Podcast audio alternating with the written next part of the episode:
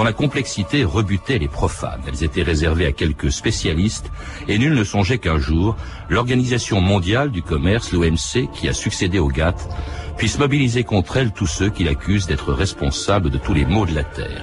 La misère des pays pauvres, la disparition des petits paysans, les ravages du sida en Afrique, les OGM, la dégradation de l'environnement et une mondialisation contre laquelle cet été, 200 000 personnes se rassemblaient sur le plateau du Larzac. France Inter, Agnès Bonfillon, le 9 août 2003. En tout cas, ni les bouchons ni la chaleur n'auront découragé les altermondialistes depuis hier. Ils sont plusieurs dizaines de milliers réunis sur le plateau du Larzac. Hier, José Bové a demandé au gouvernement d'ouvrir le débat sur l'Organisation mondiale du commerce. France Inter. Je dis à M. Raffarin, ayez le courage de mettre en place un débat. Qu'on mette en débat aujourd'hui la question de l'OMC en France avant le sommet de Cancun. Est-ce que nous acceptons la politique agricole commune qui va éliminer les paysans du Nord et ceux du Sud Non. Est-ce que nous acceptons les brevets sur le vivant? Est-ce que nous acceptons aujourd'hui que des millions de personnes vont mourir du sida à cause des firmes multinationales? C'est pour ça que nous sommes ici et c'est pour ça que notre lutte va être victorieuse. Merci.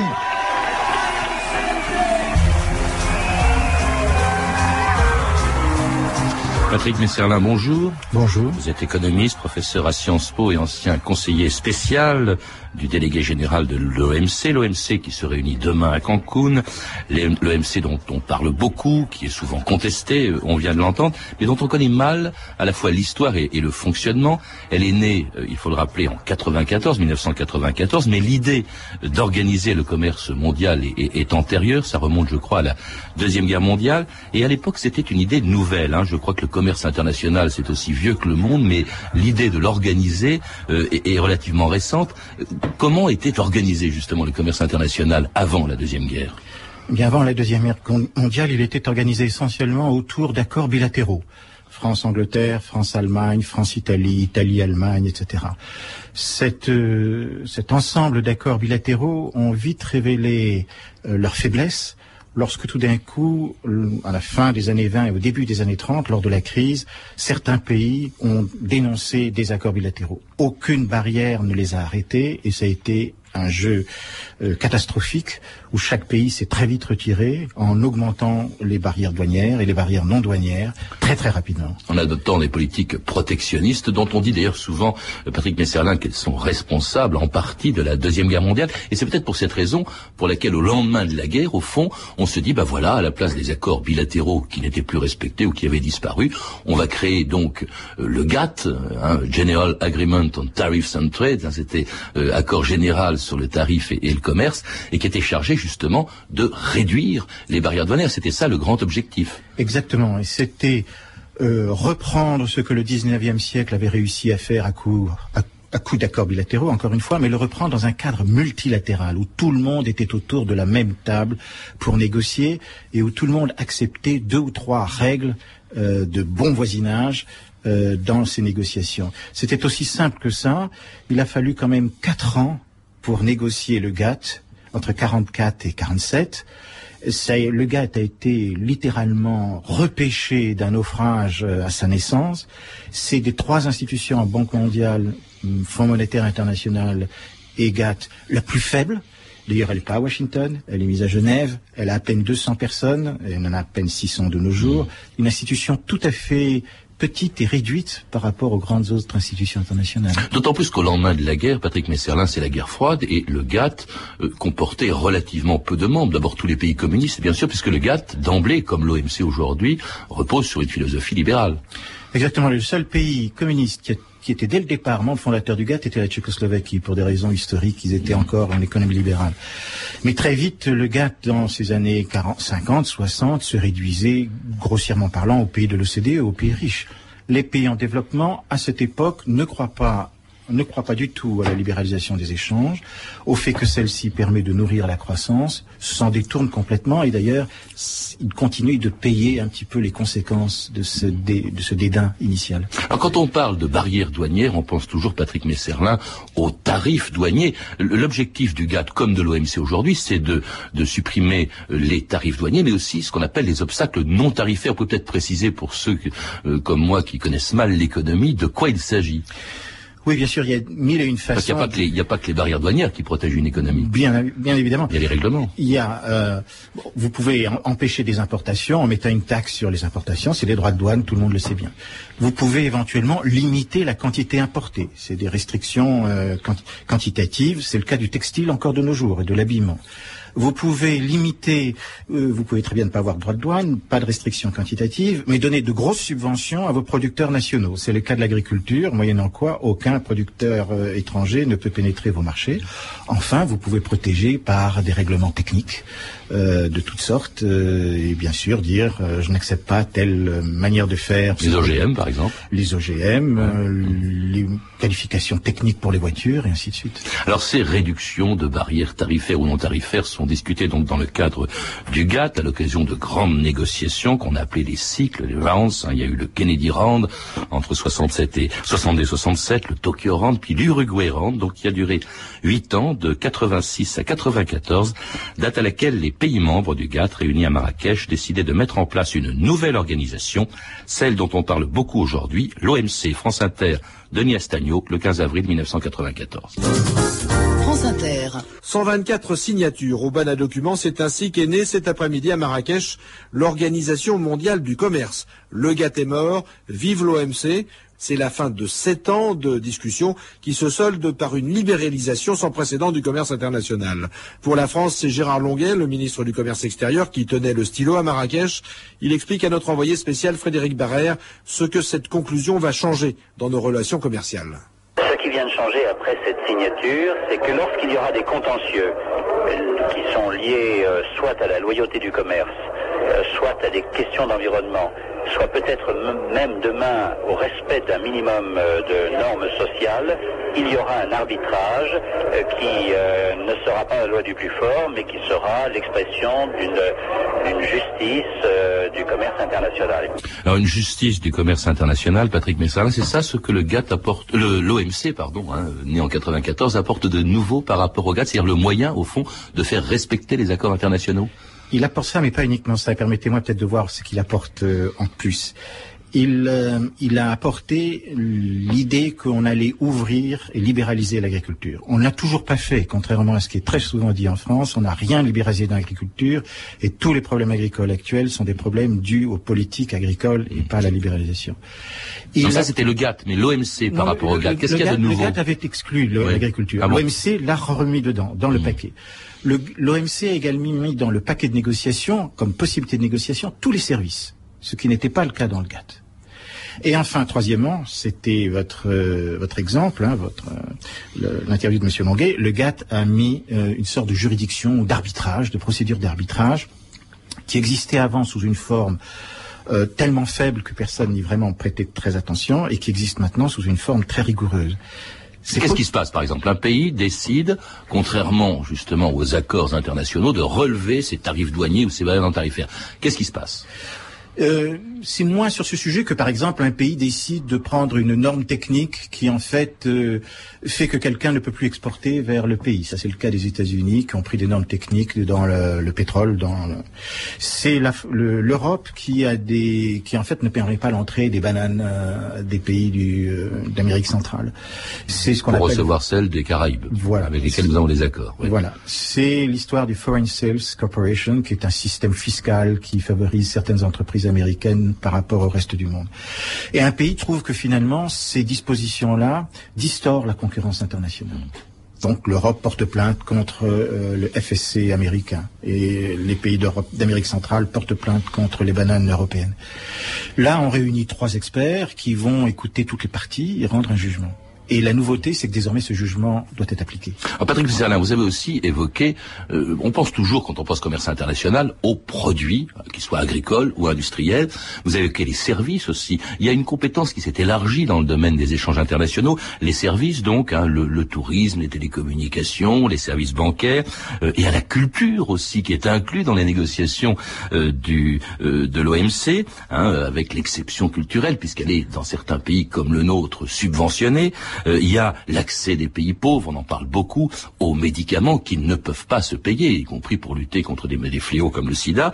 Il y a même, on parle même d'environnement. On parle de tout au fond. Que vient faire par exemple l'environnement dans les discussions commerciales de l'OMC oui, mais c'est une très bonne question et c'est un petit peu le, le, le contre-coup, l'effet boomerang de ce règlement des différends, de cette capacité d'arbitrer.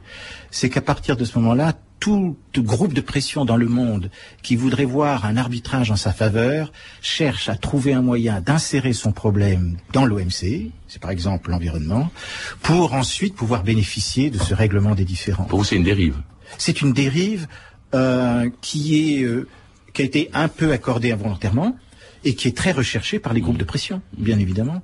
Euh, et c'est évidemment un danger qui va être constant dans le cadre de l'OMC, savoir tenir le cap faire ce qu'il sait faire et ne pas faire ce qu'il ne sait pas faire. Et l'exemple plus actuel de ce qu'il ne sait pas faire, c'est l'exemple des médicaments. On n'aurait jamais dû avoir les médicaments ou les, droits de propriété intellectuelle dans le cadre du GATT. Euh, autre nouveauté de l'OMC par rapport au GATT également, c'est sa représentativité. Vous nous l'avez dit, le GATT comportait un relativement petit nombre de pays. Là, l'OMC en compte 146 sur 190, puisque les pays ex-communistes qui sont entrés dans l'économie de marché font partie de l'OMC, à une grande exception près, parce qu'il y a quelques exceptions. La Russie n'en fait pas partie du GATT. Oui, la Russie. Euh, de l'OMC, pardon. De l'OMC. La Russie ne fait pas partie. Également, un certain nombre de pays du Moyen-Orient ne font pas partie, et ces deux régions qui, évidemment, donnent beaucoup de soucis en même temps sur le plan politique. Euh, c'est parce que quand on rentre dans l'OMC, euh, il faut négocier son entrée. Ce n'est pas une acceptation dans un club où vous dites je suis candidat et tout le monde accepte que, que vous puissiez rentrer. Il faut en fait négocier son entrée. Ça dépend des capacités de négociation des pays. Ils doivent défendre en quelque sorte leur règlement, leur politique commerciale. Ils passent un véritable examen. C'est parfois d'ailleurs injuste de temps en temps à l'égard de certains. Euh, la Chine a quand même patienté 16 ans avant d'entrer dans l'OMC, malgré des négociations extrêmement serrées et soutenues. Donc 146 pays aujourd'hui dont les représentants se réunissent au moins une fois tous les deux ans. C'était le cas à Singapour en 1996, pardon, à Genève en 98, et puis surtout il y a quatre ans à Seattle, où pour la première fois, les altermondialistes ont démontré leur hostilité à l'OMC et leur capacité de mobilisation. France Inter, Dominique André à Seattle, le 1er décembre 2000. Il est 9h du matin. Quelques milliers de jeunes envahissent le centre de Seattle pour dire non à tout et surtout au WTO, l'OMC, responsable de tous les maux. Leur objectif, mettre une joyeuse pagaille à quelques heures du sommet.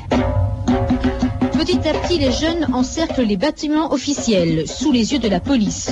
Une deuxième manifestation se met en route avec des syndicats, José Bové et la CGT qui a fait le voyage avec ses slogans.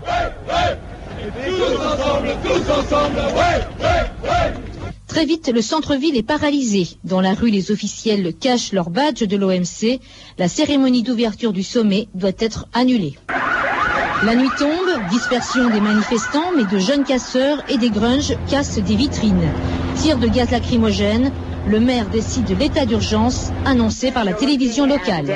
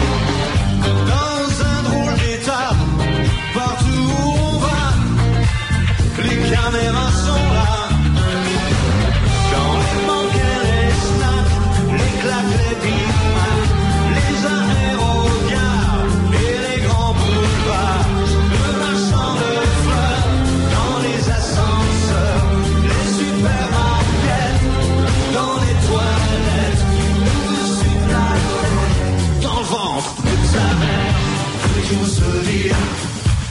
chaque jour qui passe, on existe, on existe, et le plus fort.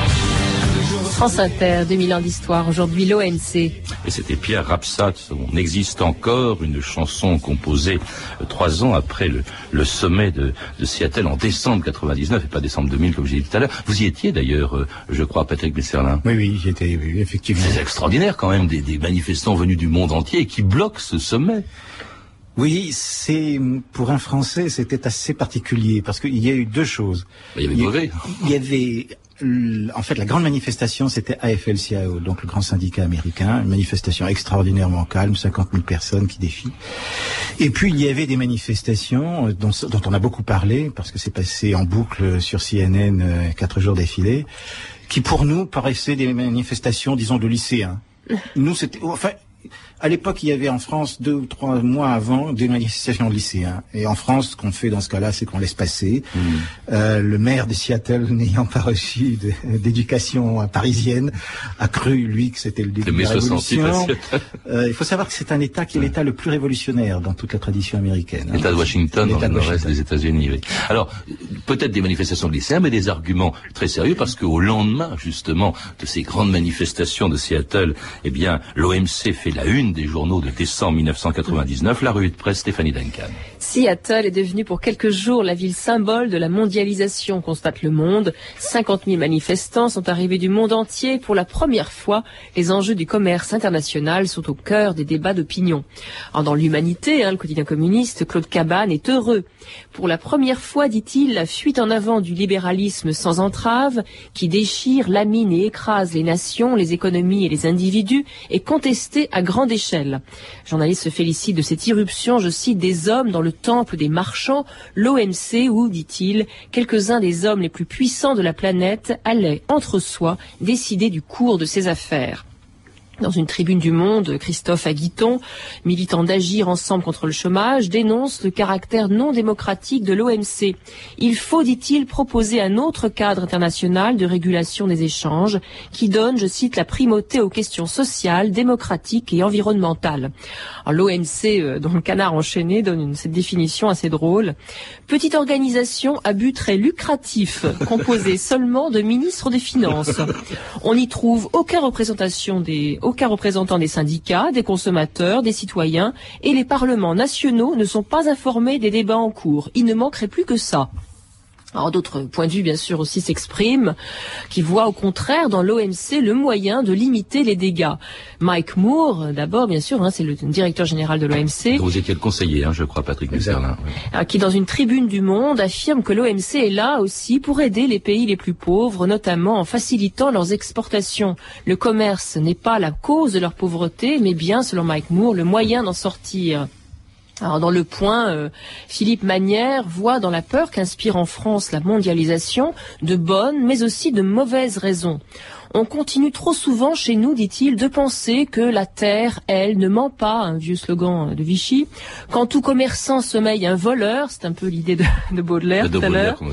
Et l'idée aussi que la finance se développe sur le dos de l'industrie, une conception, dit-il, fondamentalement xénophobe et dangereuse. Dans le Figaro, Hubert Védrine, le ministre français des Affaires étrangères, comprend les craintes qu'inspire la mondialisation mais la réponse, dit-il, n'est sûrement pas dans le repli sur soi. Nous, Européens, à l'OMC, assure Bervédrine, nous pouvons pondérer la libéralisation par d'autres exigences. Préserver les équilibres sociaux et culturels, protéger la santé et l'environnement, etc.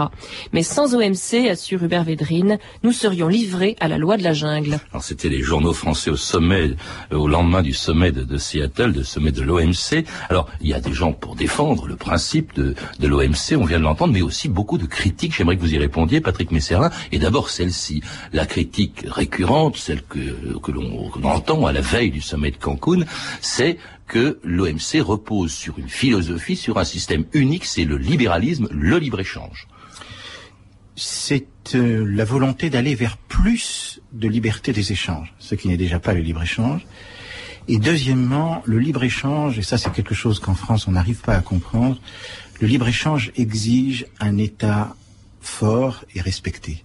Il exige des règles de droit interne. Vous connaissez cette définition, je ne sais plus qui l'avait dit, il avait donné, le libéralisme, c'est euh, le renard libre dans un poulailler libre. Alors le renard, évidemment, c'est le pays riche, au fond, qui demande au pays pauvre de baisser sa garde, de réduire ses tarifs douaniers, et qui ne peut pas, lui, le pays pauvre, supporter la concurrence des produits des pays riches. C'est ça la principale critique du libéralisme. Oui, mais à ce moment-là, je ne comprends pas que ceux qui font cette critique du libéralisme disent en même temps que les salaires sont bas en Chine, que le soleil euh, est trop trop gentil à l'égard à l'égard du café au Brésil et ainsi de suite. Je veux dire, les pays pauvres s'en sortent avec les moyens qu'ils qu'ils ont sous la main. Ils n'en ont pas. Ils en ont, ils ont toujours.